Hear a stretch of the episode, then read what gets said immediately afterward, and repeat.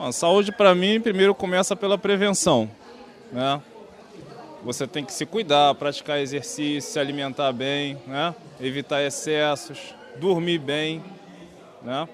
Então é isso que eu acho que tudo isso faz parte para que você tenha uma boa saúde, né? Saúde é qualidade de vida, é ter acesso a uma boa educação, a acesso a tudo aquilo que o governo deve nos proporcionar de bom, né? Saúde não, na minha visão, saúde não está relacionada só à questão medicamentosa. Acho que saúde é a gente poder proporcionar tanto para nossa família, nossos filhos, né? Toda assistência básica, né? É, uma boa alimentação é, cultura também, né? Isso tudo está incluído aí dentro do pacote de saúde, né? Ah, é quando a pessoa fica bem e ela fica muito saudável. E comer fruta é saudável. Quando você pensa em saúde, o que vem à cabeça? É bem provável que a sua resposta seja parecida com alguma dessas, ou com mais de uma.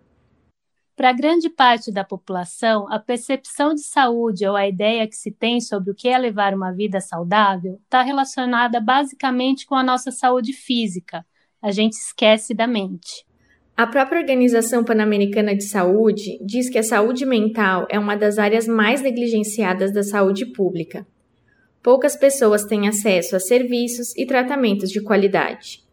Para se ter uma ideia, mais de 75% das pessoas com transtornos mentais não recebem nenhum tipo de tratamento nos países de baixa e média renda. Além disso, ainda tem o estigma e o preconceito com relação a essas doenças que fazem com que muitas pessoas não procurem tratamento.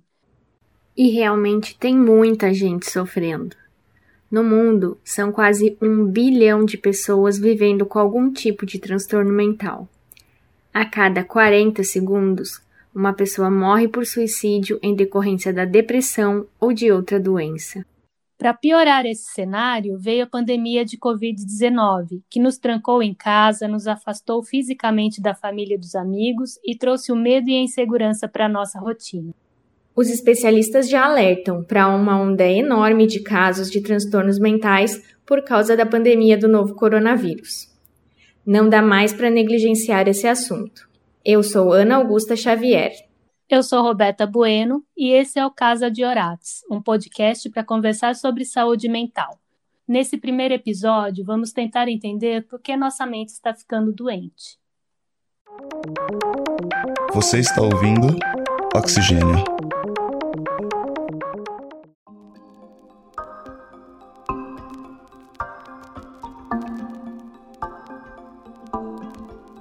Tá bom, amiga, vamos lá. Eu queria que tu me contasse, me descrevesse assim, como que é mais ou menos um, um dia teu na tua rotina normal, antes da pandemia e agora que tu voltou também a trabalhar presencialmente. vou falar como era a minha rotina antes da pandemia, né? Então eu sempre fui muito intensa no meu dia. Eu acordava realmente cedo, é, entre 5 e 6 da manhã, é, muito porque até parece uma bobagem, né? Mas como eu quero ser muito produtiva durante o meu dia, eu ficava irritada com o trânsito para chegar no trabalho, que acabava sendo super perto. Era 5, 7 minutos de carro, mas se eu fosse num horário de pico das 8 da manhã, eu pegava meia hora de trânsito. Então começava assim meu dia já na correria. Então, como eu não queria perder essa meia hora, eu ia para academia que ficava do lado do prédio, é, fazia academia lá entre 6 e 7 da manhã tomava banho ali, tomava café no trabalho, oito da manhã eu estava começando o meu dia, organizando e estruturando como ele ia ser. É, para começar às nove, que era basicamente como quando as pessoas começam a chegar no escritório, eu já estava assim, a 100 por hora, né? Então, eu gostava dessa sensação de ser aqui, já tá ali correndo, enquanto as pessoas estão chegando, colocando café na mesa, eu já tô no sétimo e meio. Então, é uma personalidade que eu tenho que nem sempre eu acho ela positiva. E aí eu tinha minha rotina de reuniões durante o dia, né? Parando só para almoçar, entre uma hora, uma hora e meia. E aí eu acabava ficando em reuniões, apresentações, tudo que da rotina aí corporativa até o final do dia. Uma das coisas interessantes é que no final do meu dia ele sempre era muito produtivo. Por quê? Eu entre seis e oito era quando o escritório começava a ficar mais calmo de novo. Então eu adorava, tipo, falar com as pessoas e entender o que estava pendente, o que, que não estava. Então eu acabava sendo. Quando eu já estava cansada, eu acelerava ainda mais para ficar no escritório até umas oito da noite, um pouquinho, entre oito e nove horas às vezes, para realmente me sentir que, ah, fiz tudo que eu tinha que fazer e tudo que eu tinha que entregar. Essa é a Anne. Ela é minha amiga de infância e trabalha numa multinacional em São Paulo. Assim como eu, ela saiu da casa dos pais na adolescência e hoje mora longe da família e de grande parte dos amigos, que continuam lá no Rio Grande do Sul. Essa rotina acelerada é comum a muitas pessoas. Parece que vivemos correndo contra o tempo o tempo todo e pior, parece que nunca conseguimos dar conta de tudo. E pode ser isso o que está nos deixando doentes há um excesso de individualismo, uma pressão enorme por performance e as pessoas acabam vivendo sozinhas em cidades grandes. As interações estão menos presenciais, mais digitais, uh, agora mais digitais ainda em meio à pandemia, e há menos apoio da comunidade. As pessoas estão mais longe dos seus familiares, com menor senso de pertencimento. Tudo isso está correlacionado a uma maior chance de suicídio e na prática do consultório a gente observa muitos desses casos. Quem está falando agora é o Marcelo Brenhas. Sou médico e psiquiatra pela Faculdade de Medicina da Universidade de São Paulo.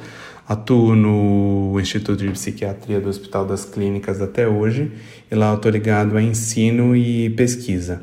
Eu trabalho num ambulatório para adolescentes com transtorno de personalidade e supervisiono lá os médicos residentes que estão em formação. A gente foi conversar com ele para tentar entender por que tanta gente está sendo diagnosticada com transtornos mentais nos últimos anos, principalmente depressão e ansiedade. Dados de diversas organizações, inclusive da OMS, mostram que os índices de depressão, ansiedade e burnout têm sim aumentado nos últimos anos. Mas ainda, na verdade, há uma dúvida se realmente houve um aumento da prevalência, ou seja, do número de casos na população, ou se, na verdade, é, mais casos estão sendo diagnosticados. O Marcelo disse que o aumento nos casos foi proporcional ao crescimento da população nos últimos anos e que isso apoiaria a hipótese de que, na verdade, não houve um aumento real na quantidade de pessoas doentes, mas sim um aumento nos diagnósticos. E também tem o fato de que esse aumento não aconteceu quando falamos de esquizofrenia e transtornos alimentares, por exemplo. Agora, em contrapartida, uh, teve um aumento no Brasil e em diversos países, por exemplo, de automutilação e suicídio em adolescentes. Então, ainda há essa dúvida, né? E talvez não seja uma resposta única, talvez dependa do transtorno em si.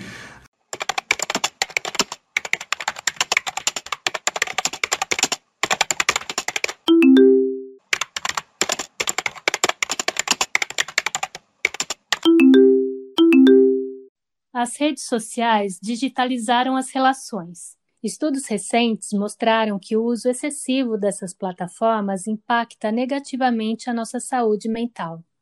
Uma pesquisa realizada com mais de 6.500 adolescentes na Universidade Johns Hopkins, nos Estados Unidos, apontou que aqueles que ficavam mais de três horas por dia nas redes sociais apresentaram maior risco de transtornos mentais. Outro estudo feito por pesquisadores da Universidade da Pensilvânia mostrou que a redução do uso das redes para 30 minutos ao dia aumentou o bem-estar e diminuiu a sensação de solidão e a depressão entre os universitários. Marcelo conta que também vê isso em seus pacientes.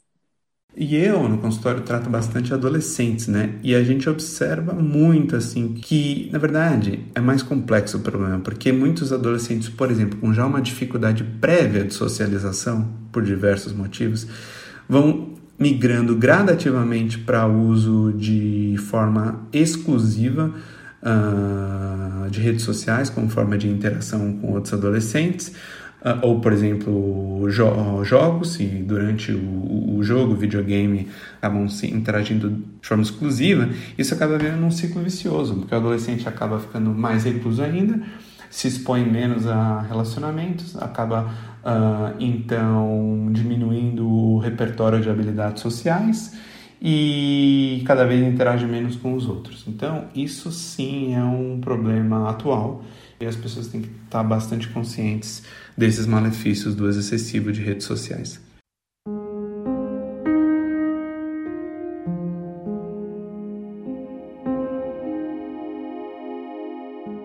Uma frase que eu gosto muito, que é: a gente muitas vezes se define pelo outro.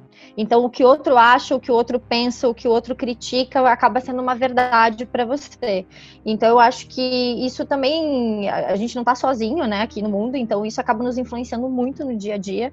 Então, a gente ter essa pressão de tentar ser uma mulher perfeita, uma mulher maravilha, muitas vezes é reflexo de uma sociedade que a gente vive também e de como as pessoas esperam que a gente seja, né? Vivemos em uma sociedade que insiste em nos encaixar em determinados padrões. É no jeito que nos vestimos, na profissão que escolhemos, na maneira como nos relacionamos. Ser diferente é um problema.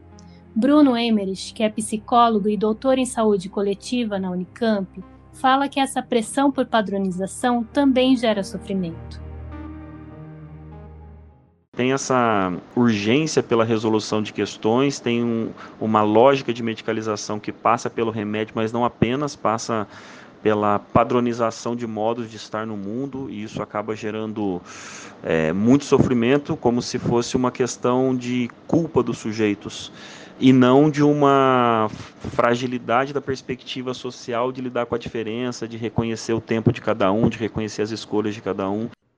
Nesse cenário, a gente deixa de reconhecer o que é singular e o que é plural, e culpa as pessoas por questões que não são apenas delas, mas de todos nós. O discurso da meritocracia é um exemplo disso há algo que se relaciona com isso, que é esse discurso da meritocracia, que as pessoas sozinhas conseguem resolver suas questões, como se a gente dependesse só de um sujeito cartesiano, racional, que por si só, pelo seu próprio esforço, é, dá conta de lidar com todas as questões da vida. Como se todos partissem dos mesmos lugares, das mesmas oportunidades, dos mesmos acessos, enfim.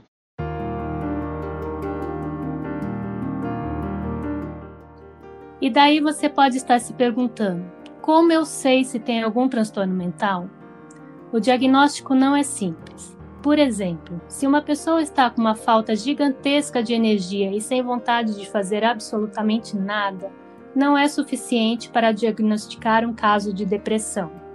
Agora, se isso persistir por vários dias e começar a afetar negativamente a vida dela, daí é necessário procurar um médico para uma avaliação mais precisa. Então, uh, como é feito o diagnóstico de transtorno mental? Você, de forma bem simplificada, você obtém a história familiar, você obtém dados da infância, do desenvolvimento do paciente, uh, como é que os sintomas surgiram, como é que eles começaram, quais sintomas seriam esses, uh, como é que é a vida dessa pessoa, os relacionamentos, e enfim, só para ter uma ideia, uma primeira consulta psiquiátrica bem feita requer pelo menos uma hora. Né?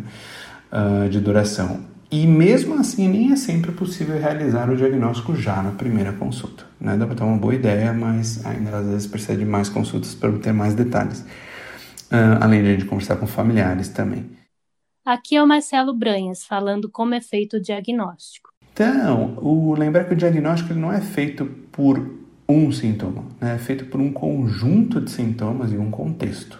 É, muitos sintomas são parecidos entre um diagnóstico e outro, aparentemente parecidos, né?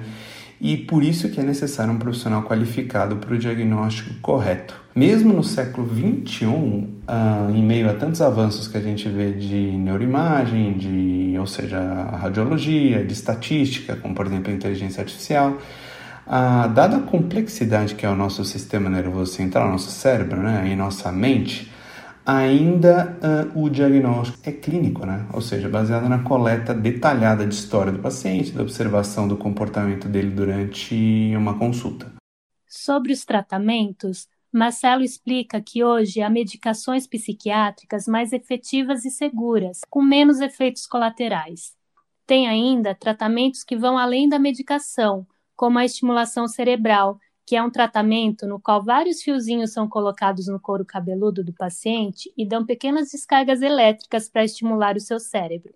Mas calma, é um processo pouco invasivo, indolor e que tem mostrado bons resultados no tratamento de certos tipos de depressão, de alucinações auditivas e da esquizofrenia. E tem também a psicoterapia, ou simplesmente terapia, que é uma importante aliada no tratamento dos transtornos mentais. E a gente, felizmente, é, hoje em dia a gente vê o surgimento de terapias baseadas em evidência científica e altamente eficazes para tratamento de transtornos psiquiátricos. Um exemplo bastante importante disso e que é a minha área de estudo é transtorno de personalidade borderline. Hoje em dia tem terapias bastante refinadas, específicas para esse problema e com resultados excelentes. Outra coisa também, a gente nunca pode esquecer que coisas mais básicas e simples também são bastante efetivas e não podem ser negligenciadas, como mudança de estilo de vida, uh, uh, que inclui atividade física, alimentação saudável, atividades sociais, de lazer, uh, não usar substâncias nocivas à saúde todo o, o, um tratamento completo em psiquiatria tem que envolver todas essas áreas, não pode ser focado exclusivamente, por exemplo, em consultas super curtas, focadas unica, unicamente em medicações, que são importantes, mas não são o único tratamento.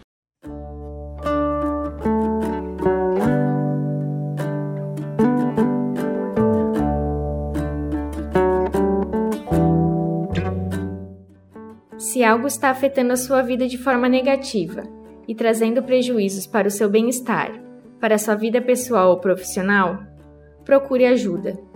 A sua saúde mental também faz parte da sua saúde.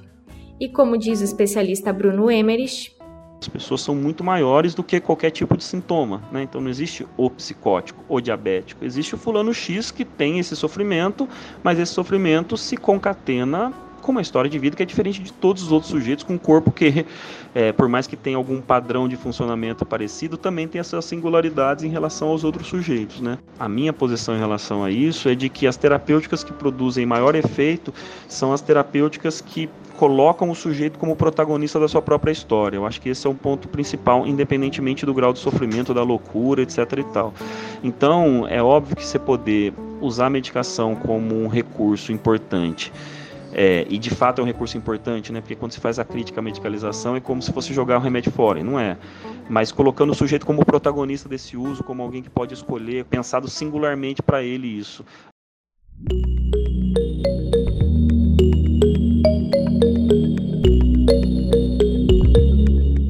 O Casa de Orates fica por aqui. Esse é o primeiro de uma série de seis episódios onde vamos conversar sobre saúde mental. Ele foi apresentado por mim, Roberta Bueno, e pela Ana Augusta Xavier. Nós também participamos da produção junto com Rafael Revadan.